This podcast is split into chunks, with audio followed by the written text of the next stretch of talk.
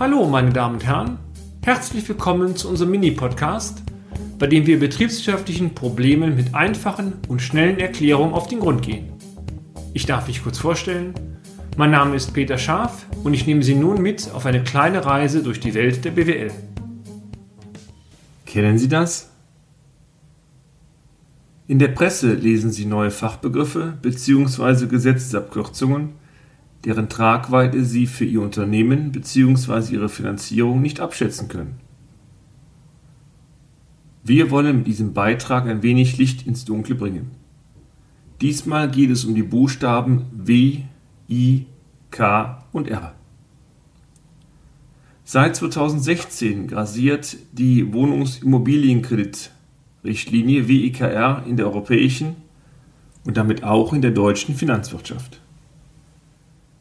Die EU-Richtlinie umfasst europaweite Standards bei der Vergabe, unter anderem auch für die Vergabe von Immobiliendarlehen an Verbraucher. Die WIKR wurde vorrangig eingeführt, um den Schutz für die Verbraucher zu erhöhen die ein Darlehen zum Kauf einer Immobilie aufnehmen möchten. Zudem hatte die vorgenannte Richtlinie das Ziel, bei zinsbegünstigt steigendem Kreditvolumen private Kreditausfälle zu vermeiden. Denn mit sinkenden Bauzinsen erhöht sich die Zahl potenzieller Hausbesitzer und damit auch potenzieller Kreditnehmer. Die Richtlinie umfasst daher insbesondere weitreichende Pflichten für Kreditinstitute bei der Vergabe von Immobilienkredite an Privatpersonen. Soweit, so gut. Aber welche Konsequenzen resultieren nun durch die WIKR für die Finanziers, aber auch für die Darlehensnehmer? Lassen Sie uns diese Aspekte einmal kurz getrennt beleuchten. Für Kreditvermittler, Banken und Sparkassen sowie deren Mitarbeiter ergeben sich im Wesentlichen folgende Positionen. Diese sind zwingend umzusetzen bzw. einzuhalten. Erstens. Kreditvermittler müssen ihre Sachkunde nachweisen. Zweitens.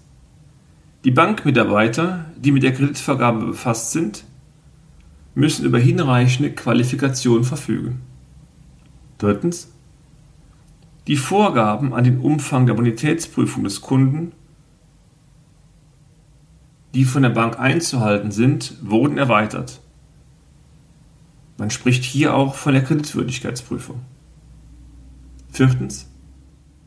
Die Banken geben ein standardisiertes Merkblatt mit allen notwendigen Informationen vor Abschluss des Kredites heraus. Fünftens.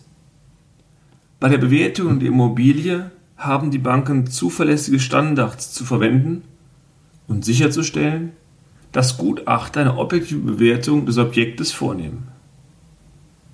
Sechstens. Die Dokumentationspflichten für die Bank hinsichtlich des Kreditvergabeprozesses wurden spürbar erweitert. Doch was bedeutet dies nun für den potenziellen Kreditnehmer? Kern der Richtlinie ist es, dass die Kreditwürdigkeitsprüfung künftig nach strengen, standardisierten gesetzlichen Standards durchzuführen ist. Lassen Sie uns den Begriff der Kreditwürdigkeitsprüfung einmal kurz erläutern. Ziel der Kreditwürdigkeitsprüfung ist es im Wesentlichen, rechtzeitig darzulegen, ob der Verbraucher seine Verpflichtungen aus dem Darlehensvertrag auch erfüllen kann. Das bedeutet im Detail, dass die Bank überprüfen muss, ob der Kunde die Kreditrate über die gesamte Darlehenslaufzeit auch aufbringen kann.